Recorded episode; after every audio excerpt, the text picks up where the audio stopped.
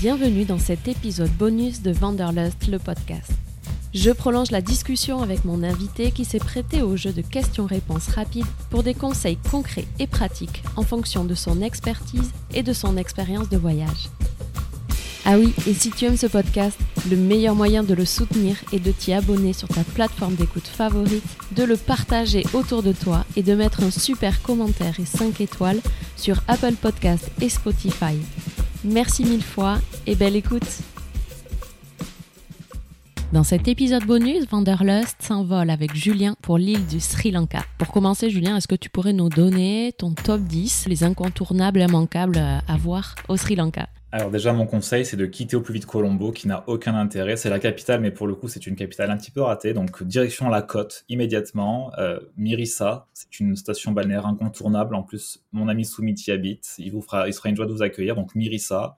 Tangal sur la droite, qui est une euh, côte sauvage euh, préservée de toute construction humaine. Donc, il y a vraiment des étendues de sable magnifiques avec de grosses, grosses vagues pour le coup et des tortues de mer qui viennent pondre la nuit.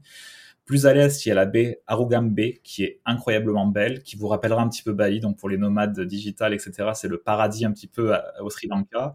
Toute la côte est jusqu'à Trincomalee est magnifique. Dans les terres, je vous conseillerais Sigiriya, avec le rocher du lion, qui est un rocher incroyablement beau et inspirant.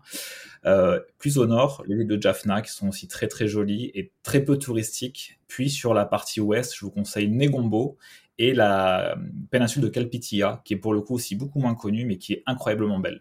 Génial. Et si des personnes ne veulent plus prendre l'avion, c'est possible d'aller au Sri Lanka euh, par un autre moyen que l'avion? Alors le Sri Lanka actuellement, on n'y va qu'en avion. Il y a des pourparlers avec l'Inde pour rouvrir les lignes de bateaux qui existaient euh, jadis, mais qui ont été supprimées pour des désaccords politiques. Mais il y a des discussions en cours pour le bateau. Actuellement, il n'y a que l'avion pour aller au Sri Lanka. Les vols sont directs depuis Paris avec Air France.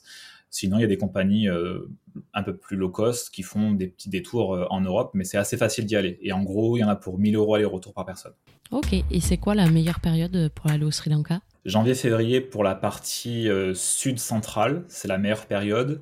Moi, j'y suis reparti du coup juillet-août, et là, c'était la meilleure période pour la partie nord et est. Donc, tout dépend de ce que vous voulez privilégier, mais globalement, même là, juillet-août, j'ai eu un petit peu de pluie dans le sud puisqu'il y a la saison des pluies, mais rien à voir avec les grosses moussons de l'Asie, c'était beaucoup plus euh, soft.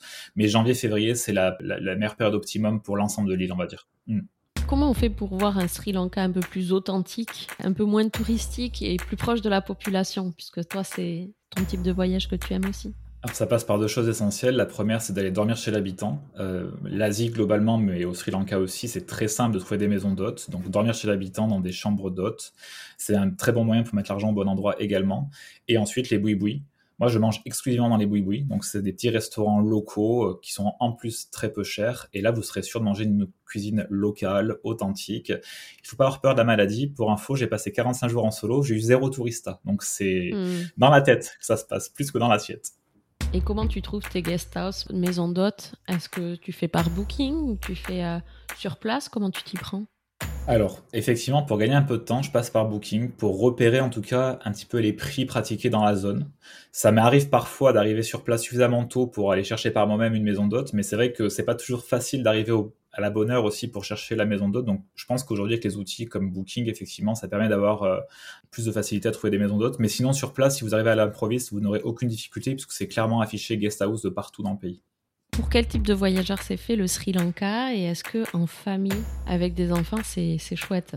Alors, ce qui est chouette avec le Sri Lanka, c'est que c'est adapté à tout type, tout profil de voyageur. Si vous êtes backpacker, vous aurez euh, hyper euh, plaisir à vous déplacer en bus, en train, c'est hyper facile et très peu cher. Si vous voyagez en famille, effectivement, il y a les moyens de transport locaux qui sont très faciles pour se déplacer, puis des hôtels de, on va dire, de moyenne gamme et haute gamme, tout dépend de ce que vous cherchez. J'ai parlé avec des familles qui étaient parties avec des enfants en bas âge et il y a pas mal d'hôtels avec piscine pour un peu plus de confort pour les enfants. Donc tout est possible. Et en termes de circuit, pareil, vous pouvez facilement adapter en fonction de vos envies. Euh, c'est très très simple de se déplacer au Sri Lanka et de partir d'un point A à un point B. Donc en fonction de vos envies, vous n'aurez aucune difficulté à adapter le mmh. circuit. Et justement, c'est facile de se déplacer euh, tout autour du pays? Alors déjà, le, le, pays est quadrillé effectivement d'un réseau de bus hyper développé. Et ce qui est génial, c'est que n'importe dans n'importe quelle gare où vous allez vous rendre, il y aura toujours un Sri Lankais qui pourra vous indiquer le bon bus à prendre, même quand il y a des connexions, parce que parfois il faut prendre 3-4 bus différents pour arriver jusqu'à destination. Mais à chaque fois, on vous renseigne, il n'y a aucune, aucune difficulté. Et surtout, ce qui est génial, c'est qu'on n'a pas besoin de se préoccuper des horaires. Peu importe l'heure où vous arrivez, vous trouvez forcément des connexions. Pour le train, c'est pareil. Ce qui est génial avec le Sri mm. Lanka, c'est que c'est une île, mais une île qui est très très bien quadrillée au niveau des voies ferroviaires. Et donc, vous pouvez aller à peu près partout dans l'île en train. Et c'est vrai que les lignes, notamment celle qui part de Colombo jusqu'à Candy, elle est incroyable parce qu'elle mm. traverse tous les chantés. Et là, vous aurez des paysages fascinants à couper le souffle. Donc, je vous encourage vraiment à y aller. Et petite info pour les gens qui veulent du hors sentier battu, ne vous arrêtez pas à Ella parce que Ella, c'est la ville la plus peuplée en termes touristiques puisque c'est euh, le point d'arrivée de, la ligne ferroviaire. Mais si vous voulez un petit peu plus de densité, arrêtez-vous un petit peu en amont ou un petit peu après, vous aurez un peu plus de, calme, on va dire. Ouais, d'authenticité, euh, un peu moins touristique. Ouais. Euh, comment ça s'appelle la guest house de Summit? Oula, euh, j'ai pas le. Alors, je crois que c'est Leisure, Leisure Room, mais en tout cas, si vous voulez l'info sur mon blog Le Point de Départ, il y aura l'adresse de, de Summit. Et du coup, justement, depuis le Covid, Summit, il a réussi un petit peu à reprendre en main son business? Écoute, quand on l'a connu, il avait un glacier. Et c'est vrai qu'avec la pandémie, il a dû arrêter puisque le glacier reposait sur 100% euh, de business avec les touristes. Et forcément, en temps de pandémie, ça a été très compliqué pour lui. Et le Sri Lanka a connu beaucoup de coupures d'électricité dans cette période-là. Donc, c'était compliqué pour un glacier de, tu vois, de, survivre à ces coupures. Aujourd'hui, il a une supérette, euh, voilà, une supérette où il vend des produits de la vie de tous les jours. Niveau maison d'hôte, il a toujours sa chambre d'hôte. Il a une chambre pour l'instant. Et il est en train de construire un étage supplémentaire avec six nouvelles chambres. Donc, c'est vrai que pour l'instant, financièrement, c'est un peu compliqué pour lui, mais en tout cas, voilà, il a un projet de construire six nouvelles chambres d'hôtes. Donc, pour l'aider, rien de mieux que d'aller dormir chez lui à Mirissa. En plus, pour le coup, il est situé à un kilomètre à peine de la plage, euh, au calme, et sa chambre est hyper confortable. Donc, je vous conseille vraiment d'aller chez lui.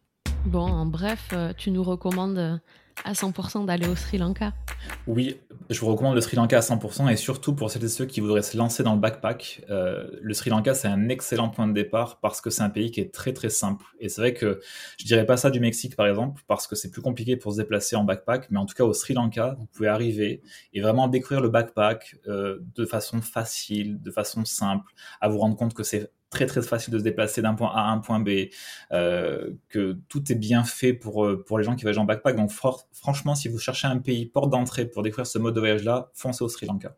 Génial. Merci beaucoup Julien. Merci à toi Marine. Salut. Je vous dis à la semaine prochaine pour un nouvel épisode.